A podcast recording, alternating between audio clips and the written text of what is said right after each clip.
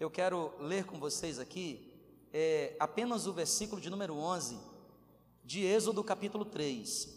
Êxodo capítulo 3, versículo de número 11, que diz assim, ó: Então disse Moisés a Deus.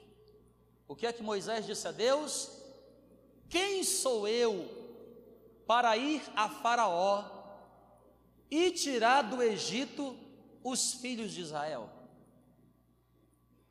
Então eu vou ler aqui a primeira, a primeira parte do versículo, você lê a pergunta, tá bom? A pergunta de Moisés. O texto diz assim: Então disse Moisés a Deus. O que é que Moisés disse a Deus?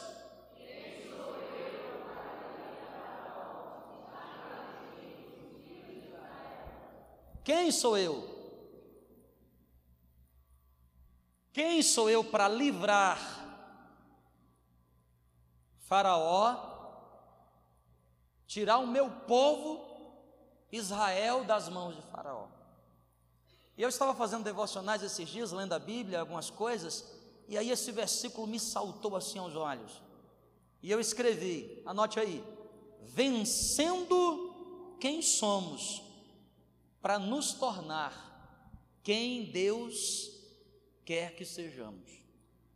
Sei que é longo, mas eu preciso que você entenda aquilo que o Espírito Santo de Deus falou ao meu coração.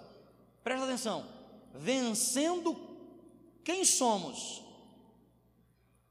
para nos tornar quem Deus espera que sejamos. A Bíblia diz, irmãos, que Deus escreveu todos os nossos dias, quando nenhum desses dias havia ainda sido escritos. Diz a Bíblia, Dustin, que eu era ainda uma substância informe. Davi diz isso, Zélio. Eu era uma substância informe, sem formato. Eu estava no ventre da minha mãe.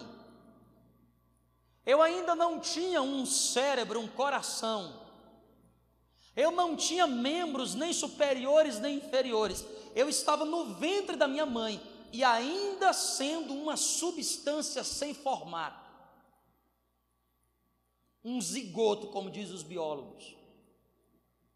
Antes mesmo de se tornar um embrião, a Bíblia diz que Deus escreveu todos os meus dias.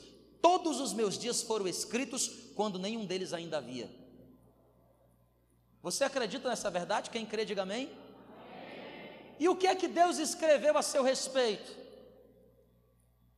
O que é que Deus escreveu sobre você? Eu gosto de ficar pensando nisso, e a primeira coisa que me vem na cabeça é a ideia de que Deus é sempre nosso Pai. Nos últimos dias, ele se revelou como sendo Espírito Santo, Deus em nós, Deus dentro da gente. Há dois mil anos atrás, ele se revelou como sendo Emanuel, Deus entre nós. Hoje em, há dois mil anos atrás, entre, entre nós. Mas a primeira revelação de Deus para o homem é Jeová, Yahvé, Senhor, que pode ser Jiré da provisão, Nissi da bandeira, que pode ser Sabaote da guerra, mas que pode ser Eu Shaddai, que pode ser Eu Elion, que pode ser Deus da minha justiça, pode ser o Deus Todo-Poderoso, o Deus que você precisa. E a melhor expressão para entendermos isso é que Deus ele é sempre o nosso Pai. Diga comigo, Deus é meu Pai. Diga com força e convicção: Deus é meu Pai. Você precisa entender essa verdade. Você não é filho de quem você imagina que é. Esta pessoa é apenas a sua genitora, o seu genitor, aquele que foi um instrumento de Deus para tra trazer você aqui. A Luana não é tua mãe, não. Sabia disso não? Nem o João teu pai. Como assim? Eles são apenas instrumentos de Deus para trazer você aqui, João. Porque na verdade teu pai é Deus. Ele é o nosso pai. Quem aqui é pai e quem aqui é mãe, levanta a mão, levanta a mão bem alta assim. Escuta, presta atenção. Leocádio, se Deus te desse a oportunidade de colocar um livro aqui, em branco, com todos os dias da Júlia, e você vai escrever os dias que a Júlia vai viver, ou então os dias que o Anthony vai viver daqui para frente. Eu pergunto para você, o que você escreveria? Coisas boas ou coisas ruins? Só boas. Quem está entendendo, diga glória a Deus. Deus escreveu dias maravilhosos a seu respeito. Pastor, mas por que, que eu nem sempre estou vivendo esses dias? Nesse exato momento, Deus, eu estou vivendo dias horríveis, dias tribulosos, e eu já passei, pastor, por situações indizíveis. É porque, meu irmão, infelizmente também, nessa história de pai e filho, existe o inimigo das nossas almas, Satanás. Sabe qual é a melhor expressão que a Bíblia define para Satanás? O tentador. Ele tem muitas paternidades, ele é o pai da mentira, mas a Bíblia diz que ele é o tentador. Sabe o que isso significa dizer? Desde o meu nascimento, Satanás, presta atenção para você entender, desde o dia em que eu fui concebido, Satanás luta comigo diariamente para me distanciar do projeto, do plano, do livro ao respeito do qual Deus escreveu para mim, porque Satanás sabe que eu tenho o maior poder do universo, que é o poder da escolha. Eu posso escolher caminhar na onda de Deus, nos escritos de Deus, ou eu posso tomar as minhas próprias decisões. E Satanás sabe que se eu tomar as minhas decisões, eu vou me distanciar do que Deus escreveu para mim. Quem está entendendo, diga amém. amém. Ele é o tentador. E todos os dias Satanás está tentando você, para que você fuja, para que você se distancie da linha que Deus projetou para você, porque Deus projetou coisas maravilhosas. E por isso, querido, para você voltar ao plano original, para você voltar e viver aquilo que Deus escreveu, você hoje, o tempo já passou, você precisa romper, romper com quem você é, com o que você se tornou, para você viver aquilo que Deus de antemão já projetou para você. Quem aqui nessa noite gostaria de viver os planos de Deus, diga glória a Deus. Eu quero viver.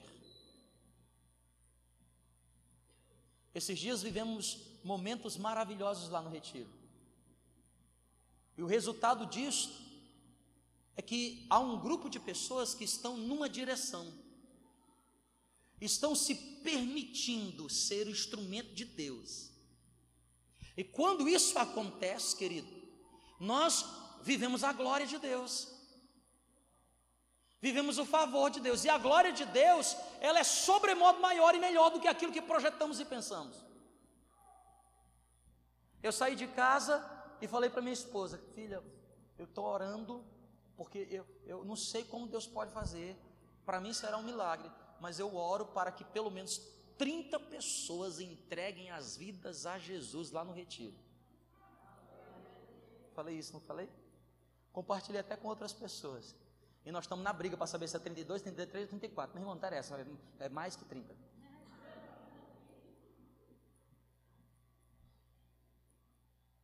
A pergunta que eu quero responder hoje à noite aqui é: como que eu faço? Ou o que eu preciso vencer para poder viver esses projetos de Deus?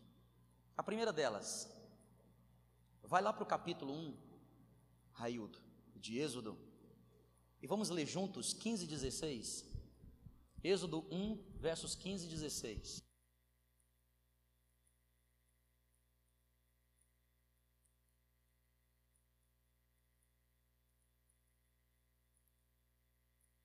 Quem ainda está aqui, diga amém. Presta atenção aqui, a Bíblia diz, ó, que a Bíblia está falando, o rei do Egito, Faraó. Sabe o que é Faraó na Bíblia? Faraó é a melhor expressão que a Bíblia tem a respeito do tentador Satanás. Egito representa o mundo em que vivemos, Canaã, o céu que chegaremos. Moisés é uma espécie de Cristo, o Mar Vermelho é uma espécie de batismo, o deserto representa a nossa jornada de vida cristã.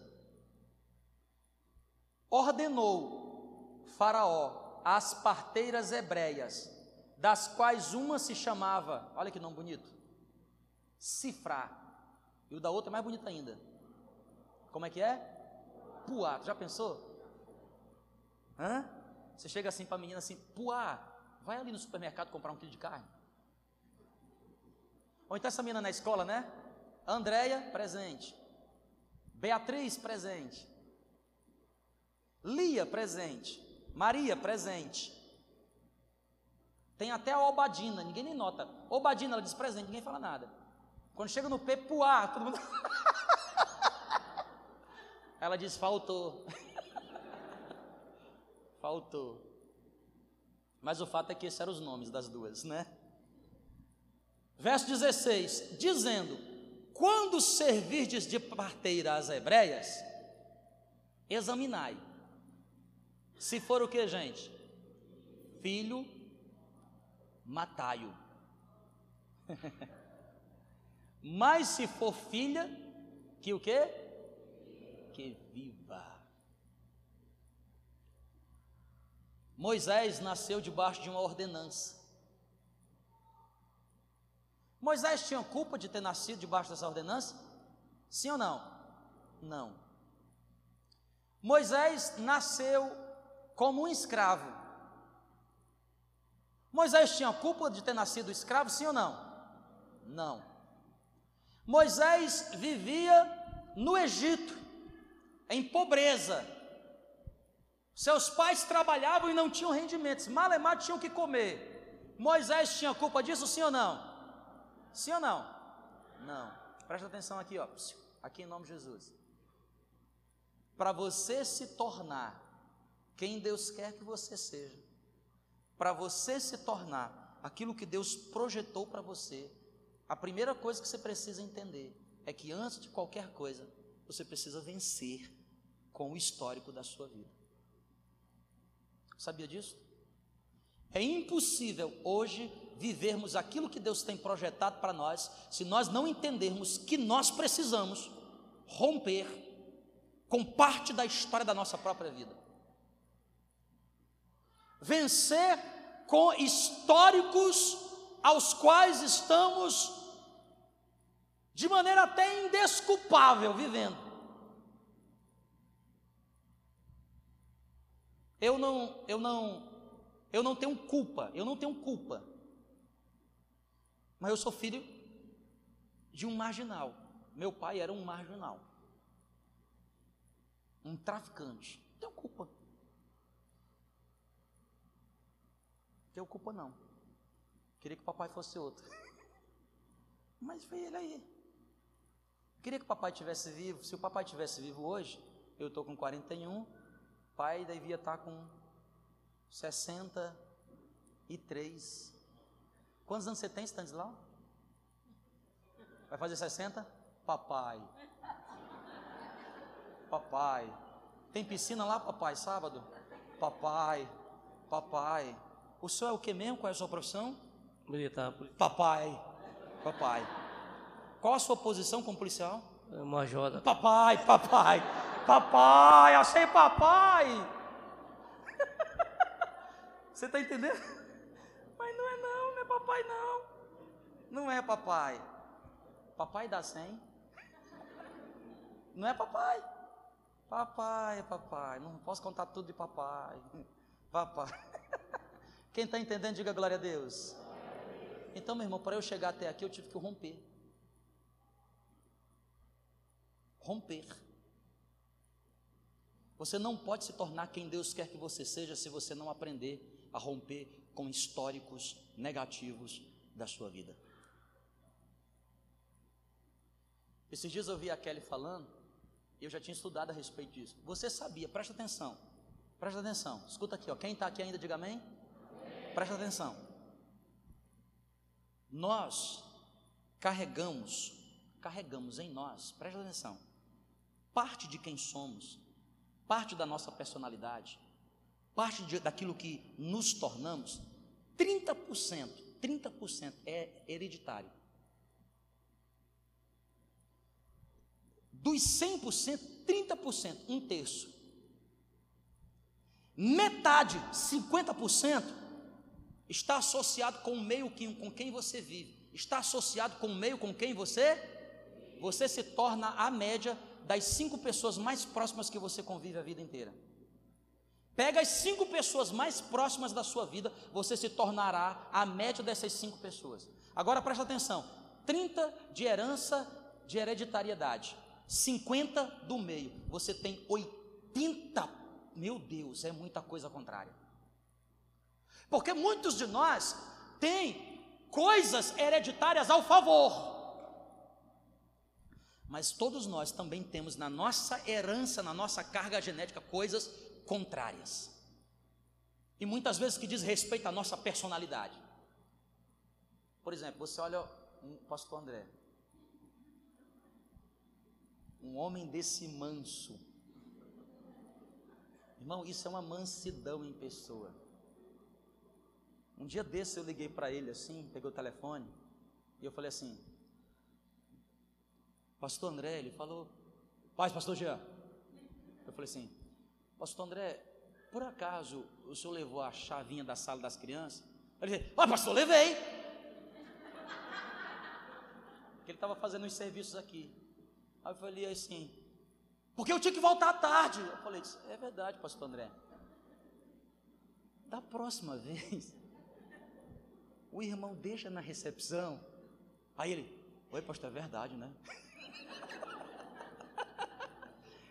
Irmão, essa Michelle é uma, essa é uma santa mulher de Deus. Essa mulher não passará no purgatório jamais, vai direto para o céu. e para o pastor André, irmão, se tornar quem ele é hoje, é um pastor abençoado, sim ou não? Sim. Quem aqui já foi abençoado pelas ministrações do pastor André? Amém. Pastor André, Deus, você tem sido tão abençoado como um pastor, que até para minha surpresa hoje, um pastor aqui da cidade, me ligou e eu te falei. Disse, pastor, eu queria, o senhor libera o pastor André para ele vir pregar aqui na minha igreja? Eu falei assim, meu Deus do céu, eu libero já. Só depois devolve, tá, pastor? Mas para o pastor André se tornar quem ele é hoje, isso é contínuo. Ele tem que romper com a história da vida dele. E boa parte das coisas que às vezes ele faz, esse homem já queria me matar de marretada é que o meu anjo é forte. Agora, conhece o pai dele, irmão, para tu ver. Você acha assim, o pastor André, às vezes é, é tão rude, rude, é rudezinho. Conhece o pai dele para tu ver o que é rude. É ou não é? Quem está entendendo? Estou dando exemplo aqui de pessoas que eu conheço, que têm liberdade, conheço os pais. Quem está entendendo, diga glória a Deus. Para você se tornar quem você quer ser jovem, quem Deus projetou para você, meu amado irmão, você precisa entender que há momentos em que você precisa romper com o seu histórico de vida. Eu e Kelly, nós estamos casados 16 anos, vai fazer 17. Agora, em fevereiro de 2019, mês passado, completou 20 anos desde o primeiro dia que a gente começou o nosso namoro. E nós temos um projeto, nós até, por onde viajamos, às vezes até pessoas aqui da igreja me deram de presente. Casal de velhinhos, nós gostamos de colecionar casal de velhinhos. A gente tem no nosso bireu aqui, tem no nosso quarto, tem em vários lugares da nossa casa. Porque a nossa meta, a gente olha para aqueles velhinhos assim e fala assim, nós queremos chegar lá. Mas tem dia, irmão, que a gente olha para aqueles velhinhos e fala assim, eu vou quebrar eles agora. Quebrar tudo, mas eu vou quebrar, meu Deus me segura que eu vou quebrar. E a gente precisa romper com o histórico da nossa vida. Sabe qual é a história da nossa vida? Tanto do lado de pai quanto do lado de mãe, de todos os nossos lados. Só o que existe é divórcio. Sim ou não? E você acha que o tentador está fazendo o quê? O que é que você acha que o tentador faz o quê todo dia? Ele diz assim, ele acorda de manhã e fala assim, uma reunião no inferno e fala assim, gente, demônios, vamos mandar flores para o pastor Jean e pastor aqui. É luta.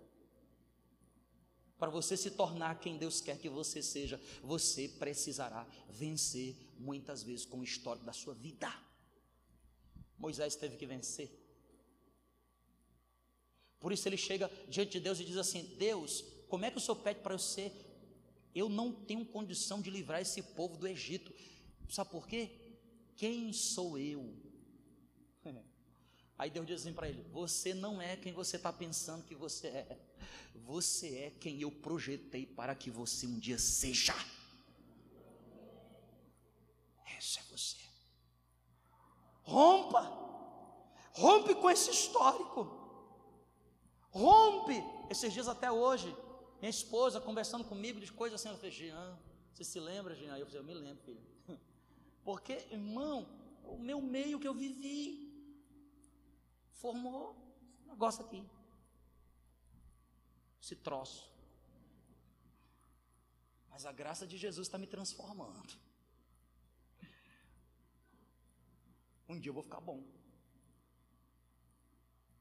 Quem está entendendo, diga glória a Deus. Sabe por quê, irmão? Porque eu ainda não sou por completo tudo o que Deus projetou que eu fosse. O meu histórico, a minha carga, o meu formou quem eu sou. E eu preciso romper com isso para escrever uma nova história, a qual Deus está esperando que eu tenha condições de romper. Para eu cumprir a missão que Ele colocou na minha vida, há uma missão de Deus depositada sobre você, para cada um de vós. Segunda coisa que eu, eu entendo, vencendo quem somos para nos tornar quem Deus quer. Primeiro, vença seu histórico de vida. Segundo, anote aí, vença seus obstáculos. Primeiro você deve vencer o que é seu histórico? Venceu? Está vencendo? Essa personalidade, que tem gente que é assim, zangado. Você tem que vencer, você é muito zangado. Tem outros que é melancólico, tudo chora. Está chorando por quê? Isso faz muito dias que não chove.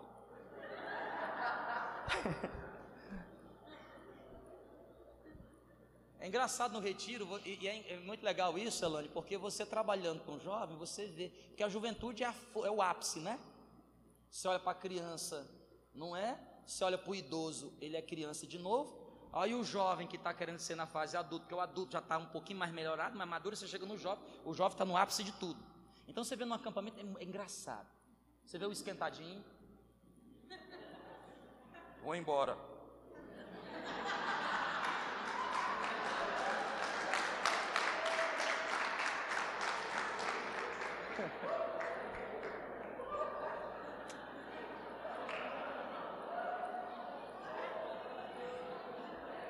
mas também você vê quem? Quem você quer? Quem você vê? O que, é que você vê lá? Não quero que ninguém fale comigo. Não fala comigo não, com ninguém. Eu vou, mas ninguém fala comigo.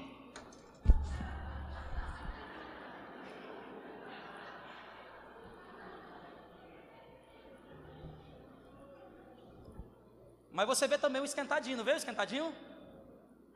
E aí, eu, quero o quê, o quê, o que, o que, o que, o que, o que? Você vê. Você vê aquele que gosta de desafio, né? Você fala assim, só não vem jogar não que eu vou te dar uma canetinha. O que, que, canetinha o quê, pastor? Vai só no quê? Você vê o chorão, né? Tudo bem? Por que tá chorando?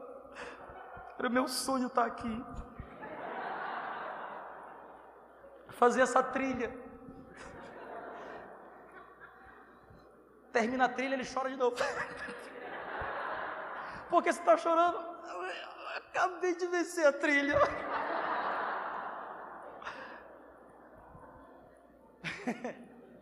Você sai da igreja, está todo mundo em oração. Aí ele. Por que você está chorando? Isso é uma emoção. Você vê essa oração? Estou sentindo Deus. Termina o retiro, o que é que ele faz? Porque acabou, pastor, acabou. Só ano que vem. Tem que vencer quem você é para se tornar quem Deus quer que você seja. Mas você também precisa vencer seus obstáculos. Sabia disso?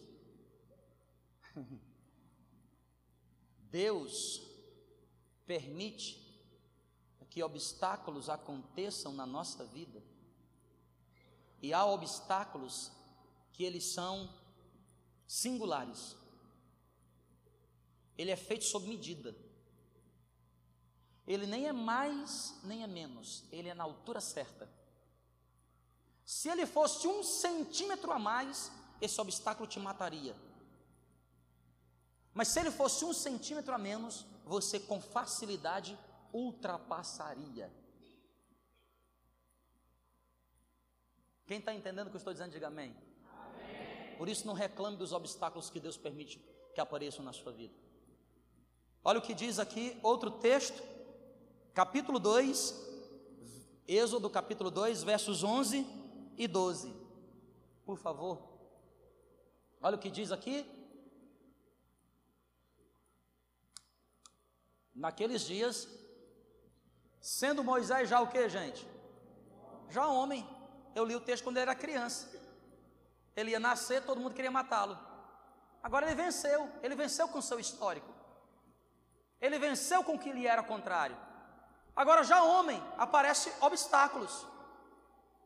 Saiu e seu, a seus irmãos e viu seus labores penosos. E viu que certo egípcio espancava um hebreu, um do seu povo, que ele tinha acabado de descobrir que ele era um hebreu também. Olha o que diz o versículo 12: olhou de um lado, olhou de outro, e vendo que não havia ninguém por ali, o que é que ele fez? Matou o egípcio e o escondeu onde? Todo mundo tem falha no seu caráter, todos. Nós precisamos parar com essa mania dentro da igreja de a gente achar que a gente é mais santo que o outro. Quanto mais santo você se imagina que é, meu irmão, mais, você é dos piores dos pecadores. Não há ninguém desculpável. Jesus encerrou todo mundo aqui, ó, debaixo da mesma régua. Agora surge um obstáculo. Moisés tem que fugir. Moisés tem que sair, por quê? Porque ele cometeu um assassinato de um egípcio, e ele tinha sido criado na cultura dos egípcios. Sabe, meu irmão, você não pode se tornar quem Deus quer que você seja, se você não aprender a enfrentar os obstáculos que porventura na vida você já viveu. Porque uma coisa é você enfrentar uma carga genética, enfrentar um ambiente social. Você não teve culpa de viver nesse ambiente social e você se tornou essa pessoa. Mas outra coisa é você enfrentar aquilo que foi resultado das suas escolhas. Quem está entendendo, diga amém. Quando você enfrenta a sua carga genética, você não tem culpa. Você é ignorante, melancólico, fleumático, você é, você é quem você é. Você tem culpa disso? Você não tem culpa. Tem que vencer do mesmo jeito, mas você não tem culpa. Agora, há coisas na nossa vida que nós temos. Temos o quê? Moisés teve culpa de ter nascido e as parteiras queriam matar ele. Tinha culpa, Moisés? Nenhum. Moisés tinha culpa de ter nascido escravo, sim ou não? Não. Mas agora ele matou um egípcio, não matou? Ele tem culpa ou não tem culpa? Aqui, ó. Obstáculos externos. Nós não podemos nos tornar quem Deus quer que sejamos se nós não aprendemos a vencer obstáculos que estão fora da gente, externos. Às vezes, uma dívida. Às vezes, uma situação ao seu redor. Mas os obstáculos mais profundos que você precisa enfrentar são os obstáculos internos que estão dentro de você.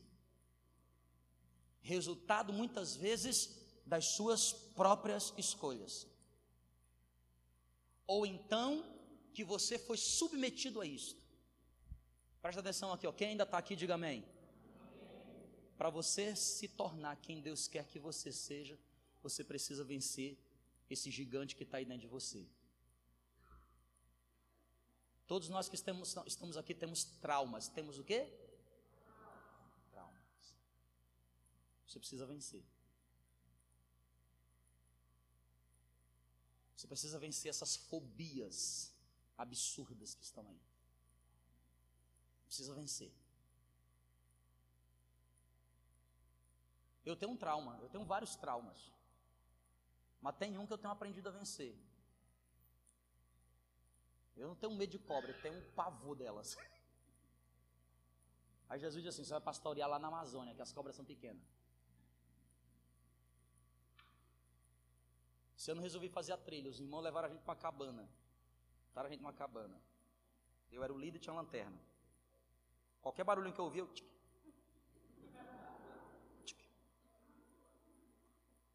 Porque tinha vários barulhos, as pessoas conversando, mas eu ficava atento nos barulhos estranhos. Às vezes alguém arrastava um pé, Aí uns abençoados começaram a traumatizar, falaram assim para a gente assim. Ainda bem que nós mandamos embora todas as cobras que estavam aqui. Eu, tic. Bicho ruim, isso aí falou para mim. E aí no meio da trilha, tinha uns buracos lá, coitado, às vezes a gente botava o pé. Aí alguém falou assim, esses buracos aqui eram buraco de cobra, a gente jogou bomba, tudo mateu tique.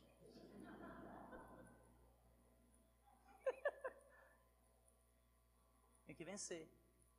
Quem está entendendo, diga glória a Deus.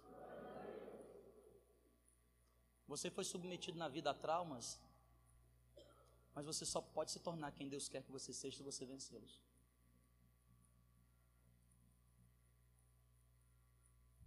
Você precisa vencer os seus medos.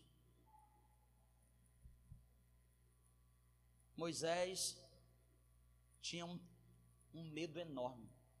Ele disse assim: Como é que eu vou voltar para o Egito? Como é que eu vou enfrentar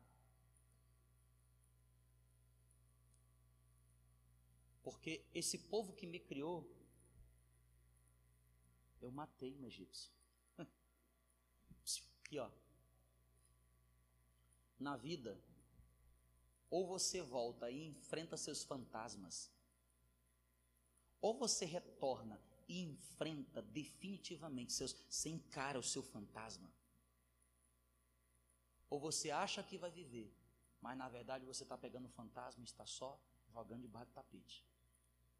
Um dia o fantasma aparece de madrugada.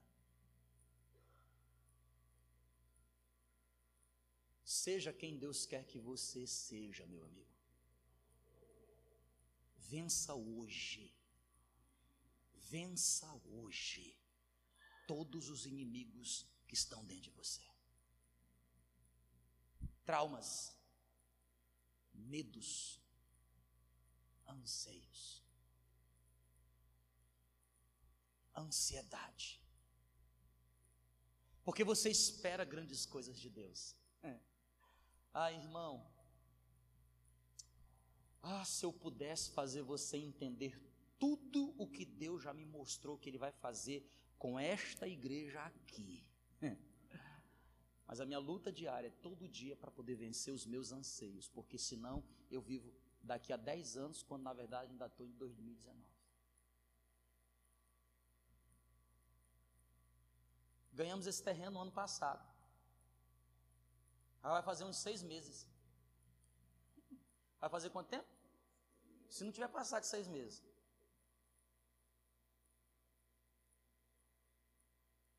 Você não tem ideia como desde o dia que a pessoa que, que abençoou a gente veio aqui, eu, meu irmão, meu irmão, eu falei assim, né, eu vou lá agora.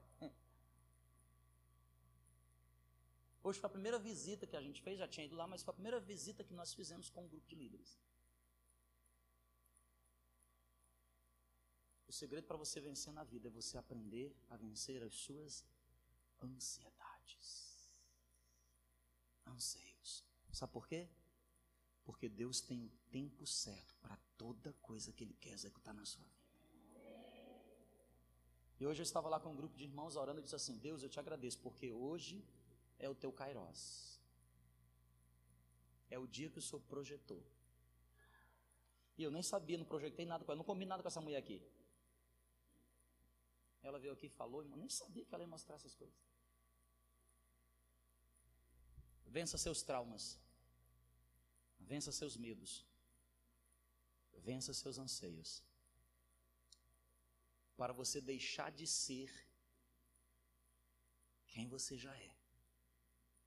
E se tornar uma nova pessoa em Cristo. O que inevitavelmente te levará a usufruir de tudo o que de antemão Deus já escreveu a respeito da sua própria vida. Ser quem você é só consegue no máximo te trazer até aqui.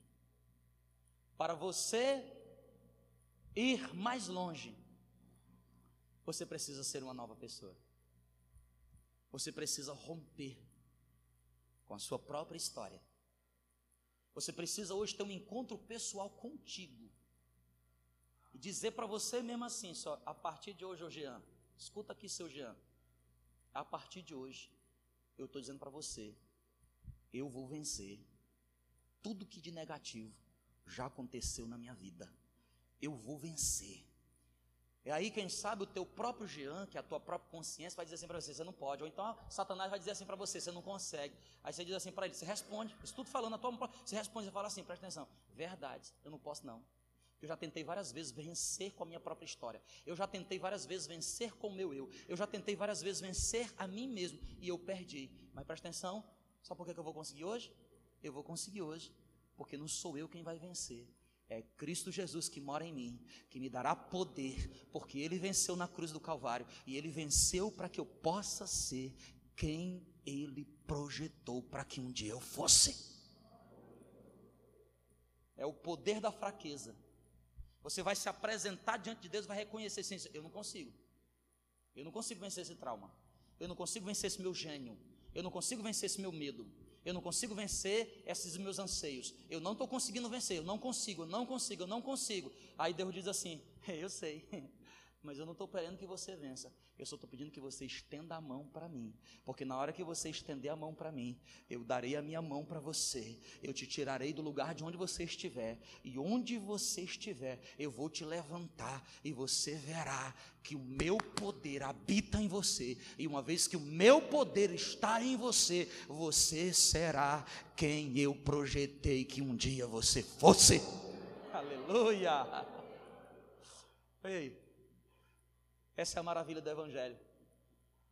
O Evangelho é graça. Sabe o que é graça? Eu não mereço. Eu não mereço. Não é porque você é santo. A gente tem a visão errada das coisas. Eu vou me tornar santo para poder merecer. Escuta, meu irmão, você pode ser o santo que você quiser, você não vai conseguir nunca merecer. É mais fácil você reconhecer. Você diz assim, Senhor, eu não posso, eu não consigo.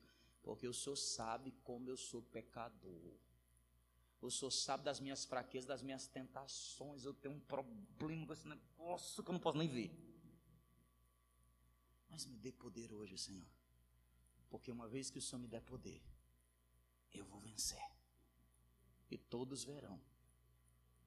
E todos que me conhecerão olharão para mim e para minha história e dirão assim: é impossível ele não pode ser essa pessoa.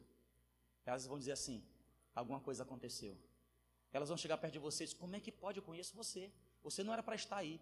Aí você vai dizer: é verdade, eu não tenho condição nenhuma de estar.